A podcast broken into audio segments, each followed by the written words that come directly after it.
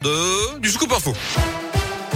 Et on retrouve Gaëtan Barallon. Salut Gaëtan. Salut Yannick, bonjour à tous. On débute avec vos conditions de circulation. Ça se passe bien actuellement sur les grands axes autour de saint de Rouen et du Puy. Simplement un léger ralentissement à vous signaler sur la RN 88 dans les deux sens entre Issingeau et Bessamorel avec des travaux évidemment dans le secteur. À la une, un guet-apens et des tirs de Kalachnikov en pleine rue. C'est aujourd'hui que débute le procès aux assises de l'attaque ratée d'un fourgon blindé à Saint-Chamond. C'était en septembre 2017. Une équipe de huit braqueurs s'en sont pris à des convoyeurs de fonds qui ont réussi à se réfugier près du commissariat de police. Les malfaiteurs, eux, ont ouvert le feu. Un impact de balle a même été retrouvé sur la façade d'une école. Ils ont ensuite pris la fuite, interpellés finalement six mois plus tard à saint à Saint-Chamond et dans la banlieue lyonnaise avec un arsenal de guerre retrouvé pendant les perquisitions. Ils sont jugés jusqu'à vendredi devant les assises de Lyon. Autre procès à suivre cette semaine, cette fois devant les assises de la Loire à saint Un couple de marginaux est jugé pour séquestration et torture ayant entraîné la mort sans intention de la donner. Le cadavre de la victime, un Montbrisonnais, avait été retrouvé en 2017 enterré dans un champ en Isère. L'actus aussi l'entrée en vigueur du pass vaccinal à partir de ce lundi. Fini le simple test pour aller au resto, au spectacle, au stade ou prendre le train. Désormais, il faut un schéma vaccinal complet, sauf pour accéder aux établissements de santé.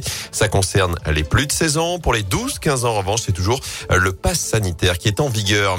Dans ce contexte, des indicateurs continuent de progresser, notamment dans la Loire. 4348, c'est le taux d'incidence dans le département pour la semaine dernière. Surtout, 59 patients sont en soins critiques sur 473 hospitalisés pour Covid et plus de 36% des tests effectués sur 7 jours sont positifs.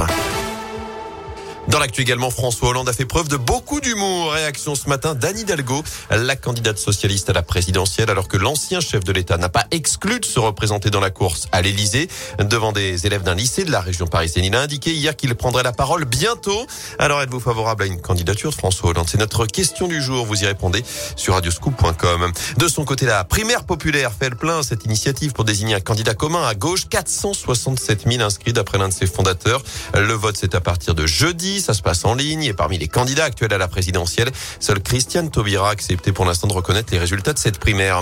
Enfin, il habillait encore aujourd'hui Lady Gaga, Beyoncé ou Kim Kardashian. Le grand créateur Thierry Mugler est décédé hier à l'âge de 73 ans. Le monde de la mode lui rend hommage. En foot, un retour chez les Verts. Denis Mwanga a été éliminé de la Coupe d'Afrique des Nations hier avec le Gabon, défaite au tir au but en huitième de finale face au Burkina Faso. Il va donc rentrer à saint pour aider les Verts dans la mission maintien, peut-être dès mercredi lors du match en retard très important à Angers ou encore dimanche lors du huitième de finale de Coupe de France à Bergerac. Wabi Kazri, lui, prolonge l'aventure au Cameroun. La Tunisie s'est qualifiée hier pour les quarts finales. Tout à l'heure à 17h, la Guinée de Seydou affrontera la Gambie à 20h. Le Cameroun de Neyou et Moukoudi défiera les Comores. Du tennis féminin dans la Loire. Coup d'envoi aujourd'hui de l'Open d'Andrézieux Boutéon. La finale, ce sera dimanche. Alors qu'à Melbourne, il y aura deux Français en quart de finale de l'Open d'Australie après Gaël Monfils. C'est Alizé Cornet qui a décroché son ticket ce matin à Melbourne. Merci beaucoup.